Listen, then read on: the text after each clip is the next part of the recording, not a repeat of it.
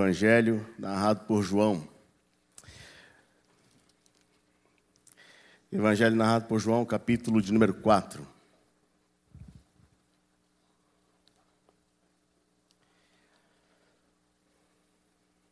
Evangelho narrado por João, capítulo de número 4. Como os nossos domingos têm se tornado cada vez mais prazerosos aqui neste lugar, na presença do Senhor e também na comunhão com os irmãos. Eu tenho dito que nós, pastores, que temos participado dos quatro horários, né? Às vezes, os músicos também, o pessoal da técnica, a gente termina o último horário, agora das 19h30. É, pode até haver um certo cansaço físico, mas parece que o nosso coração está assim, sabe? Renovado. Quem sabe um horário às nove também? Hã? Seria bom, viu? é muito, muito, muito gostoso. Eu, eu, por exemplo, no domingo é o dia que eu faço uma das coisas que eu mais amo, que é pregar o Evangelho. Essa agora é a minha terceira oportunidade de estar pregando o Evangelho.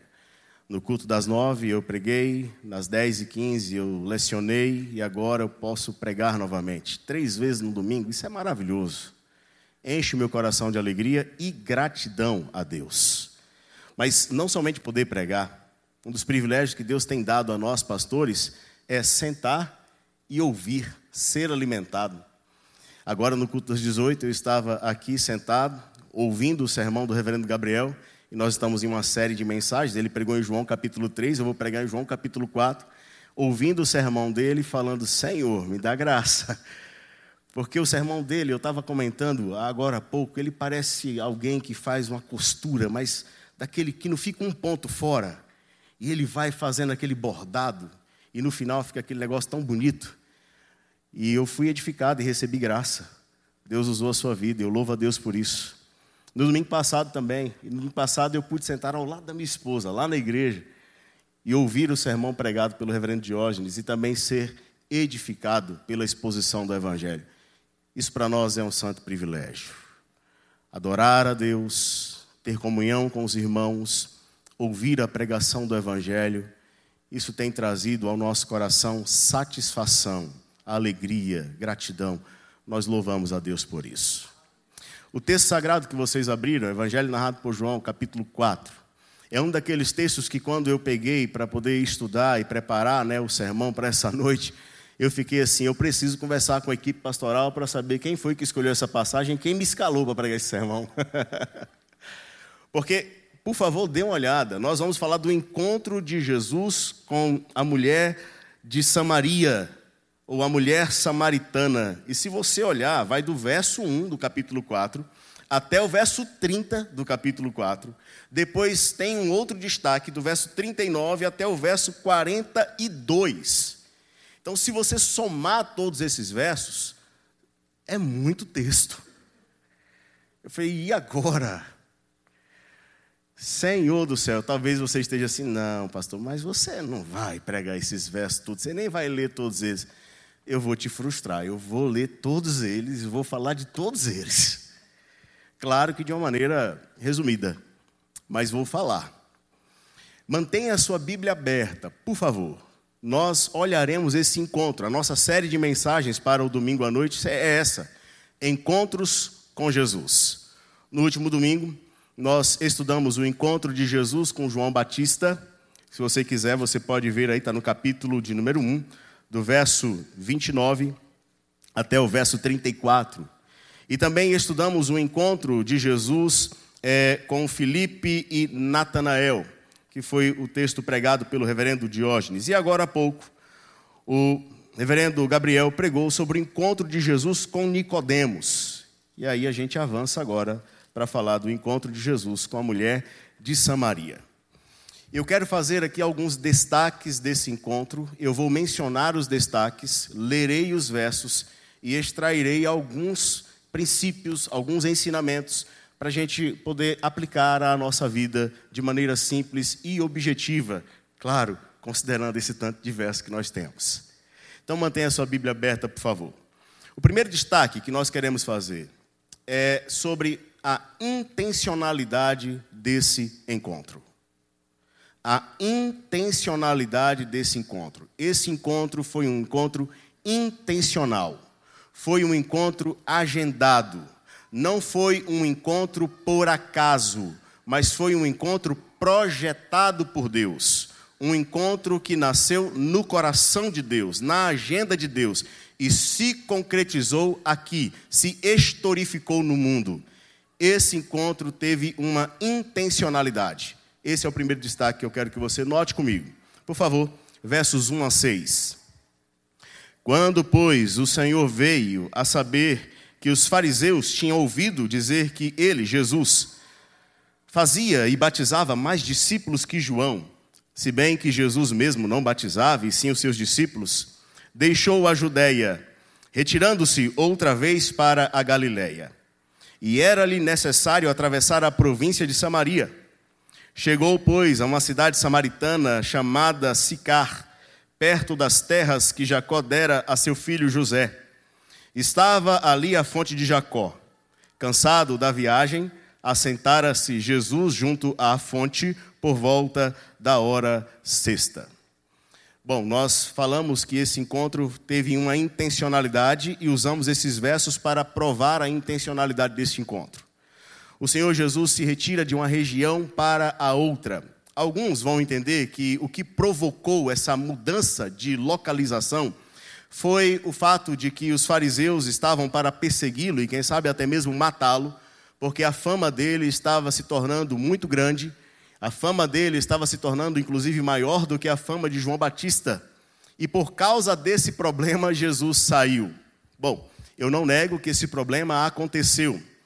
Mas, sinceramente, dizer que os homens, os fariseus, estavam dirigindo a agenda de Jesus, para mim é demais.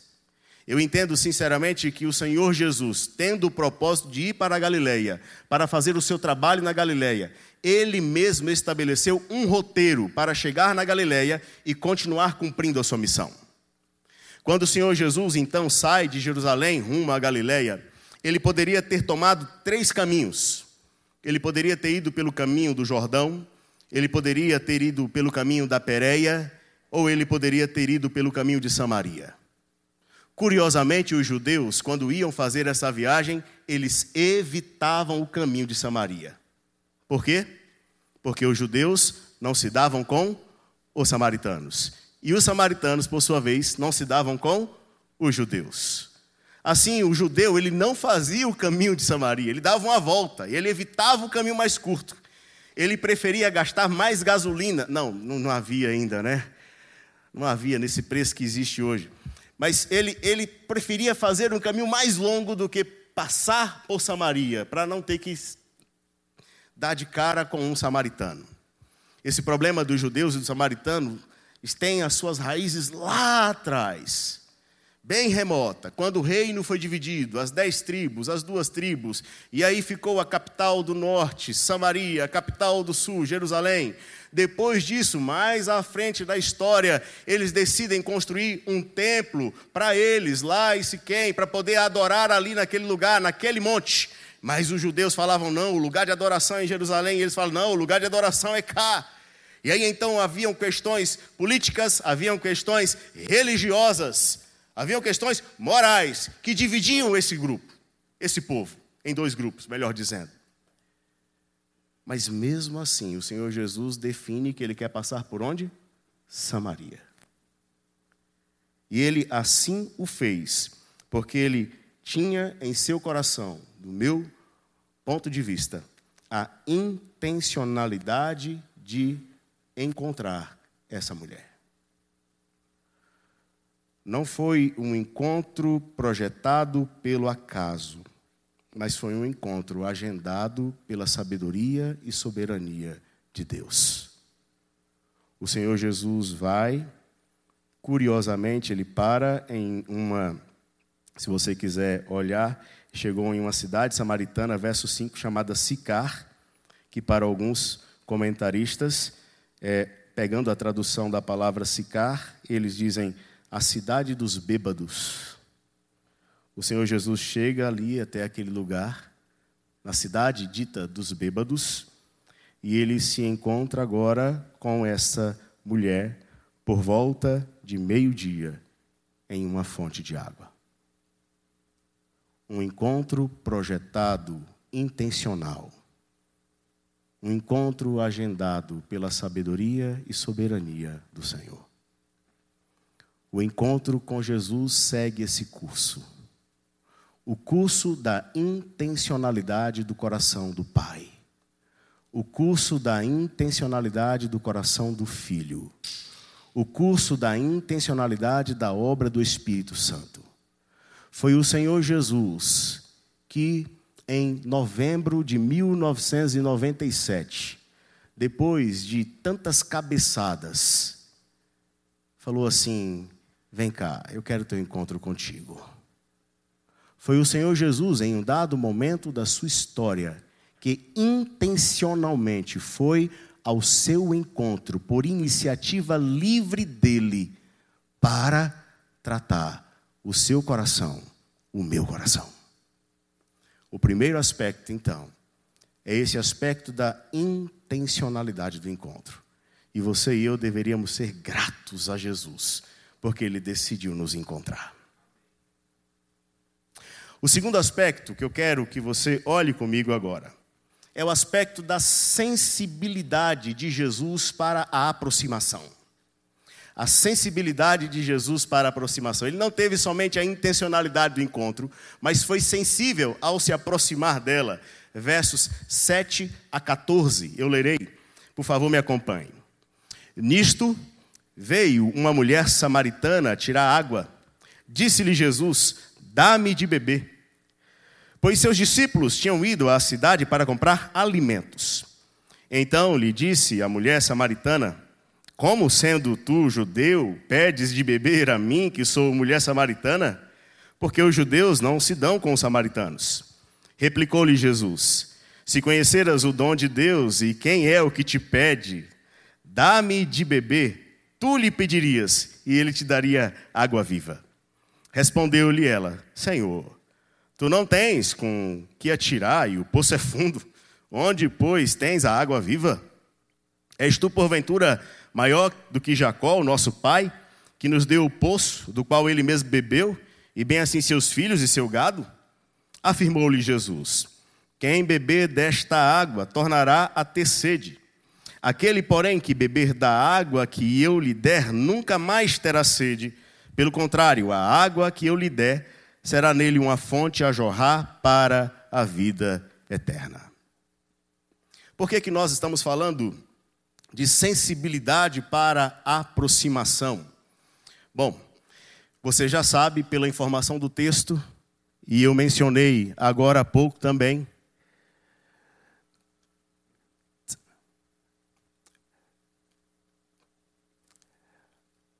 Pete, não se preocupa, caiu lá fora, eu vi piscando daqui tá?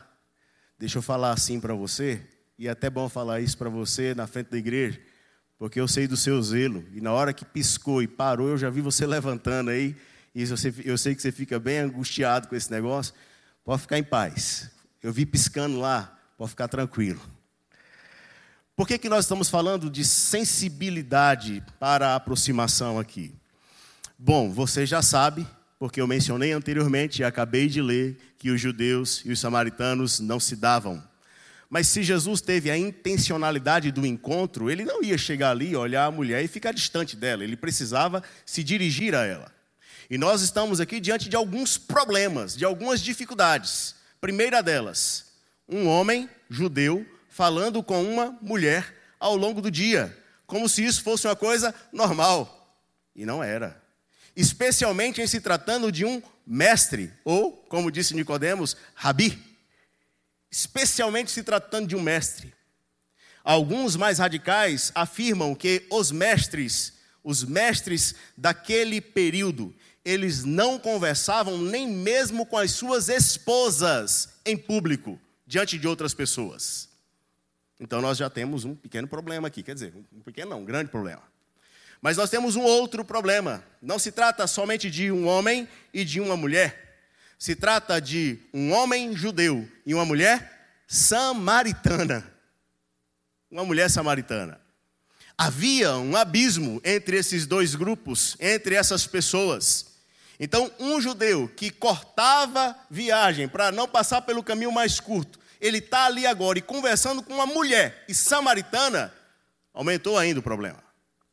Nós temos um outro elemento que traz mais dificuldade ainda. Ele vira para ela e pede água. Então ele não está somente falando, ele está pedindo um favor. E há quem diga que, de maneira sábia, que se você quer se aproximar de alguém para ganhar esse alguém, ou você faz um favor a esse alguém, ou você pede um favor a esse alguém. Isso quebra barreiras, aproxima pessoas. O Senhor Jesus está pedindo um favor a ela, e qual é o favor? Água, eu quero beber água. Ai, pastor, mas qual é o problema nisso? O problema nisso é que a situação era tão extrema entre judeus e samaritanos que um judeu não podia comer em um prato que foi servido a um samaritano. Um judeu não podia beber em um mesmo copo que um samaritano bebeu antes dele. Vocês entenderam a gravidade? Só que Jesus, ele marcou aquele encontro, sem ela saber. E quando então ele está diante dela, o Senhor Jesus, ele quebra essas barreiras. Porque o coração do mestre é sensível à necessidade daquela mulher que está angustiada. Se você puder, olhe por favor, vire aí umas duas páginas. Na minha são duas, talvez na sua seja até uma. No capítulo 2, que foi mencionado agora há pouco no culto das 18. Tem um detalhe no último verso do capítulo 2 que é extraordinário. Extraordinário. Se você olhar para o último verso do capítulo 2, verso 25, está escrito: e não precisava de que alguém lhe desse testemunho a respeito do homem, porque ele mesmo sabia o que era a natureza humana. Que, que detalhe extraordinário é esse, pastor? Explica, eu explico. Aqui, parafraseando, seria assim: não precisava ninguém contar para Jesus quem era A, B, C ou D. Não precisava ninguém chegar para Jesus e falar assim: ó, aquele ali é tal, tal. Não ele já sabia quem era e já sondava o coração de todos, porque sendo Deus, ele sonda e conhece corações. No capítulo 3, ele sonda e conhece o coração de Nicodemos. E Nicodemos não consegue entender e compreender das coisas que ele fala. E no capítulo 4 agora, volte para lá, ele está sondando e conhecendo o coração dessa mulher. E ao sondar e conhecer o coração dessa mulher, sabendo das suas reais necessidades, ele quebra as barreiras, demonstrando a sua sensibilidade e se aproximando dela. É uma sensibilidade de aproximação que não pode ser negada de modo algum. Com essa sensibilidade, ele dirige algumas palavras e aí ele vai puxar o assunto. Ela está no poço, ele pede a água, ele quer conversar com ela. E ela então não entende muito bem o que ele fala, não entende primeiro o pedido ela, ela mesma se espanta, verso 9. Então lhe disse a mulher samaritana: Como sendo tu judeu pedes de beber a mim, que sou mulher samaritana? E o Senhor Jesus vai falar para ela: Olha, se você conhecer o dom de Deus, quando ele fala o dom de Deus, ele está falando daquilo que é dado por Deus, ele está falando da graça. Ele se aproxima de maneira sensível para apontar a graça de Deus. A minha conversa com você era uma conversa sobre a graça. Eu quero lhe falar da graça. Se você conhecesse a graça de Deus, o dom de Deus, sabendo que está presente aqui diante de você, olha, não seria eu que estaria lhe pedindo água, mas seria você. Porque tem uma água que eu posso dar a você que é completamente diferente dessa. Essa água viva aqui é uma referência àquela água corrente, abundante, que não para. O contraponto é exatamente com o poço. Uma água que fica estagnada. Nasce ali, mas está ali. E Jesus está falando: olha, essa daqui vai saciar a sua sede por um momento, logo depois você vai ter sede. Mas eu quero lhe oferecer de uma água que corre, que flui, que vai estar dentro de você, brotando o tempo todo, e você nunca mais terá sede. É claro que o próprio Jesus é a fonte de água da vida. É Ele que sacia a sede espiritual dos homens. E Ele está falando sobre isso, especialmente quando o Espírito Santo habita no coração da pessoa e faz brotar vida e vida abundante. O Senhor Jesus está conversando com essa mulher, falando exatamente a respeito disso. Próxima o próximo aspecto, o próximo destaque que nós vamos fazer. nós falamos já da intencionalidade do encontro, nós falamos da sensibilidade para a aproximação. Eu quero que você observe comigo agora a sinceridade de Jesus no confrontamento. Então ele tem uma intencionalidade, amarca o encontro, ele se aproxima com sinceridade, com sensibilidade, mas ele é sincero ao confrontar. Olha só que interessante, versos 15 a 18 agora. Me acompanhe, por favor. Diz assim: Disse-lhe a mulher: Senhor, dá-me dessa água para que eu não mais tenha sede, nem precise vir aqui buscá-la. Ela se interessou. Aí Jesus fala assim: Disse-lhe Jesus: Vai, chama o teu marido e vem cá. Ao que lhe respondeu a mulher: Não tenho marido. Replicou-lhe Jesus: Bem disseste, não tenho marido. Porque cinco maridos já tivestes e esse que agora tens não é teu marido. Isso disseste com verdade. Agora o Senhor Jesus vai tocar em um ponto delicado na vida daquela mulher. Ela se interessa por aquilo que Jesus está falando. O Senhor Jesus, é tão interessante isso, que pela sensibilidade da aproximação, ele ganha o direito de continuar falando. É interessante, né? Isso nos ensina tantas coisas. Deixa eu falar para você em nome de Jesus. Em diferentes momentos, o seu coração e o meu coração, ele é tentado a não ser sensível para aproximar. E quando nós não somos sensíveis para aproximar, nós perdemos o direito de continuar falando. Todos nós podemos pecar nessa área. Todos, inclusive eu. O Senhor Jesus ganha o direito de continuar falando e ele vai falar. E agora, ao falar, ele vai tocar em um ponto crítico da vida dela. Qual era o ponto crítico da vida dela? Os relacionamentos sucessivos. Relacionamentos que não eram é, a resposta para a sede dela, para a carência dela. Nós não sabemos, meus irmãos, minhas irmãs, se esses outros cinco homens eles já haviam morrido e aí, se eles já haviam morrido, esse sexto que estava se relacionando com ela não tinha juízo. Nós não sabemos se eles já haviam morrido ou se não eram maridos dela e ela havia se envolvido com esses homens, como estava envolvido com esse outro agora, que não era marido dela. Não era. Ela estava vivendo uma vida de pecado. E o Senhor Jesus, ele com sinceridade confronta essa mulher no seu pecado. Curiosamente, quando ela é confrontada, ela dá uma resposta daquelas que a gente pode falar que é curta e grossa. Chama o seu marido. E ela responde o quê? Não tenho marido. Vamos parar esse assunto aqui? Não tenho marido. E Jesus fala com ela: é verdade, você não tem marido. Porque você já teve tantos e esse que você está agora não é seu marido. E isso tem sido um problema sério na sua vida. Essa mulher está para experimentar da graça de Cristo sobre a vida dela. E o que é que é necessário para passarmos por esse processo de experimentar da graça? É a convicção de pecados. Se nós não tivermos convicção de pecados, nós não conseguiremos contemplar a beleza da graça.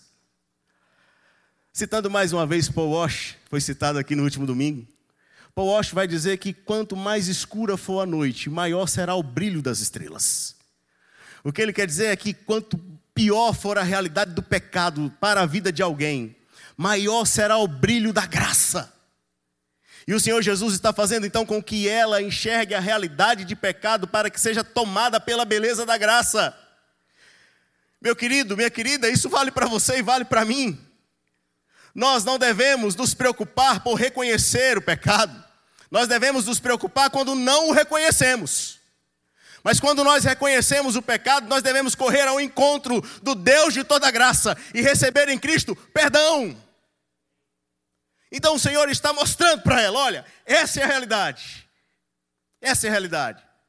E aí o que é que vai acontecer? Ela tenta fugir de novo. Ela tenta fugir novamente. E ela tenta fugir de uma maneira que é comum em nossos dias. Qual é a maneira comum em nossos dias para fugir desses quadros?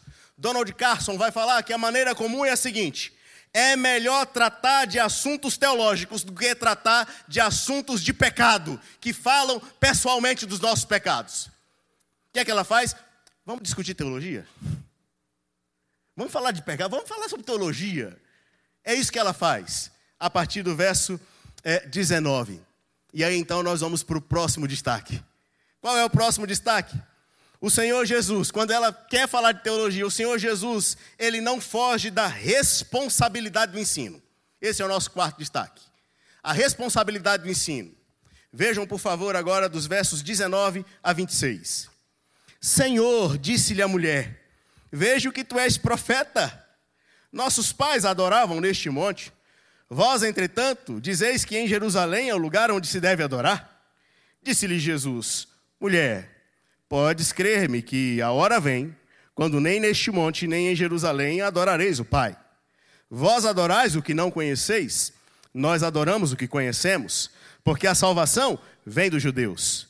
Mas vem a hora e já chegou, em que os verdadeiros adoradores adorarão o Pai em espírito e em verdade, porque são estes que o Pai procura para seus adoradores. Deus é espírito, e importa que os seus adoradores o adorem em espírito e em verdade. Eu sei, respondeu a mulher, que há de vir o Messias, chamado Cristo. Quando ele vier, nos anunciará todas as coisas. Disse-lhe Jesus: Eu o sou, eu que falo contigo.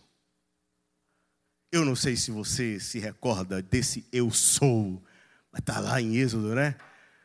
O Senhor falando com Moisés: Senhor, mas quando perguntarem o seu nome, é para falar quem, qual é o nome, como é que. O eu sou foi quem te enviou. Diga isso para eles. O eu sou. E agora aqui o Senhor Jesus está falando que ele é o próprio Deus encarnado entre os homens. E ele está mostrando para esta mulher este ensino. Só que veja, é a conclusão. Nós começamos de trás para frente. Antes disso, quando ele está ensinando a mulher, ele vai conduzir a discussão teológica. Ela levanta o problema, Jesus apresenta a solução. Ela quer falar sobre a adoração e ela toca em um dos pontos que era um dos pontos polêmicos entre judeus e samaritanos. Qual era esse ponto polêmico? Bom, o ponto polêmico era: os judeus defendiam a adoração em Jerusalém. Os samaritanos construíram o templo no Monte Gerizim. E eles falavam que deveria adorar lá.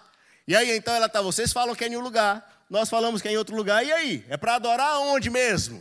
Aí o Senhor Jesus vai falar sobre elas, a, respeito sobre do já e o ainda não.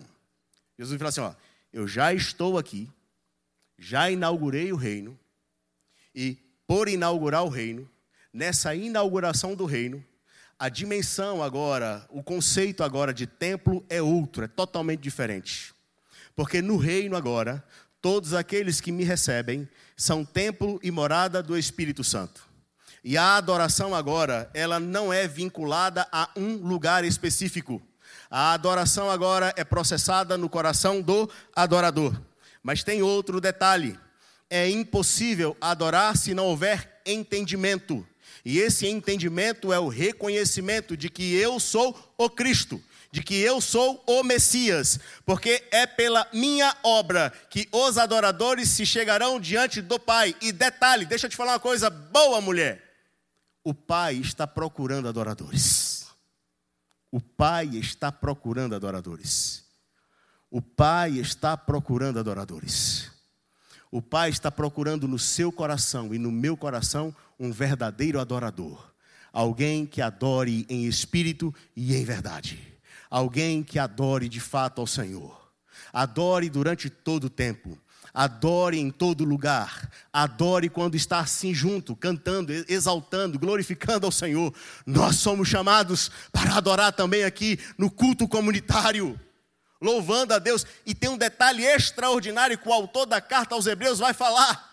No capítulo 2, ele vai dizer que Jesus é aquele que se identifica conosco e nos chama de irmãos. Mas depois leia o capítulo 2 de Hebreus. Leia o capítulo 2 de Hebreus. Eu li um texto essa semana de um dos meus colegas, um texto extraordinário. E ele fala sobre o capítulo 2 de Hebreus. Ele vai dizer assim: prestem atenção no detalhe do capítulo 2 de Hebreus. e respondam a uma pergunta: com quem você está adorando ou louvando em um culto quando você canta? Lá em Hebreus capítulo 2 fala de modo claro que o Senhor Jesus está no meio da igreja, louvando e adorando ao Pai junto com os irmãos. Quando nós estamos aqui cantando, o Senhor Jesus está conosco, cantando para adorar a Deus. Sabe o que isso significa? Que quando você louva, canta, abre a sua boca para cantar aqui dentro, meu querido, você precisa entender: Jesus está aqui comigo. E se você fizer isso, você vai mudar radicalmente o seu modo de cantar. O Senhor Jesus conduz a discussão teológica. E aí nós chegamos então no nosso último destaque. O nosso último destaque agora tem a ver com a vida da mulher. Qual é o último destaque? O último destaque é a notoriedade do testemunho que é prestado por ela. Então, nós falamos sobre a intencionalidade do encontro, a sensibilidade de Jesus para a aproximação, a sinceridade para a confrontação, a responsabilidade do ensino, mas agora a notoriedade do testemunho. Olhem comigo, por favor, verso 27 a 30. Neste ponto chegaram os seus discípulos e se admiraram de que estivesse falando com uma mulher. Todavia, nenhum lhe disse: Que perguntas? Ou por que falas com ela? Quanto à mulher, olha o que aconteceu com ela. Depois desse diálogo com Jesus e depois de Jesus falar que ele era né, o Cristo, o Messias, o ungido de Deus, olha o que é que ela faz. O cântaro dela já não tem mais tanta importância. Aquela água que ela foi buscar virou coisa secundária. Ela deixou o seu cântaro. E o que é que ela fez? Além de ter mudado a prioridade, olha o que é que ela vai fazer. Ela vai para a cidade. O que, que é isso? A cidade agora é o lugar onde ela mora, onde ela habita. E ela vai de maneira pública. Falar o que de maneira pública? Que encontrou alguém que acredita ser o Messias. Não sei se você está entendendo. O encontro com Jesus mudou a prioridade de vida e encorajou essa mulher a falar publicamente que teve um encontro com Jesus. Infelizmente, não são todos os cristãos, ou não são todos aqueles que se dizem cristãos, que têm coragem de ir para a cidade para falar publicamente que se encontraram com Jesus. Infelizmente. Infelizmente. Continua olhando para o texto. Ela vai e fala. Aí tem um detalhe tão curioso no verso 29. Eu vivo com esses detalhes. Que o verso 29 vai falar assim: ela vai dizer, Vinde comigo e vede, um homem que me disse tudo quanto tenho feito. Se você voltar no capítulo 1, lá nos encontros de Jesus, é a mesma coisa. Tá, onde é que o senhor fica? Onde é que o senhor. Não, vem e veja. Aí depois, ó, encontrei, como é que é? Vem e veja. E agora, mais uma vez, ela está chamando as pessoas, vamos, venham e vejam. Venham ver.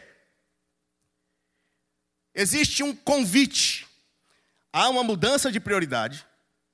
Há uma coragem para falar publicamente. Há um convite para ver a Cristo. E há um testemunho eficaz. Porque ela vai apontar Cristo.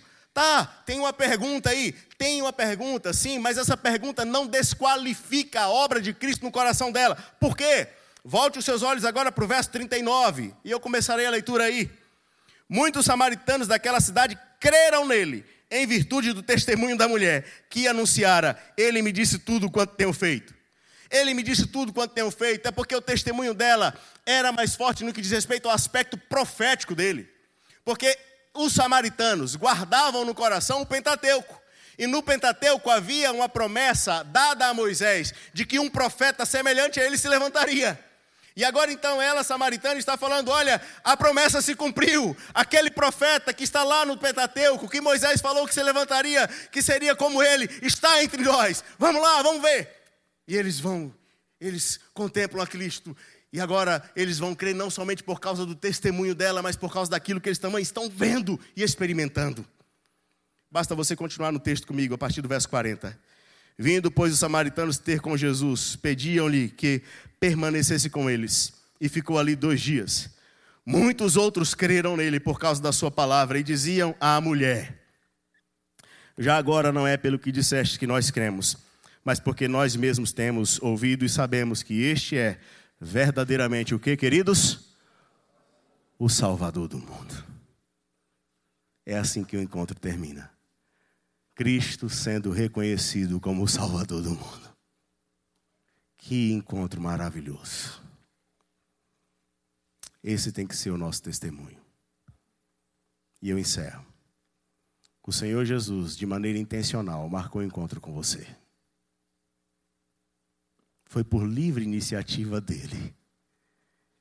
E ele se encontrou. O Senhor Jesus, com sensibilidade, tocou seu coração ao se aproximar de você. O Senhor Jesus, com sinceridade, apontou para você e para mim os nossos pecados, mas não porque Ele queria que sofrêssemos por causa desses pecados, mas porque Ele queria que você e eu soubéssemos o que levou Ele a sofrer na cruz do Calvário, morrendo no seu lugar e no meu lugar. O Senhor Jesus é aquele que, ao encontrar-se conosco hoje, continua nos ensinando a sua santa e bendita palavra, para que você e eu possamos oferecer um testemunho notório de que Ele é o Salvador do mundo. Que haja em meu coração e no seu coração uma postura correta de verdadeiros filhos, de verdadeiros adoradores, para que Ele seja reconhecido em nós.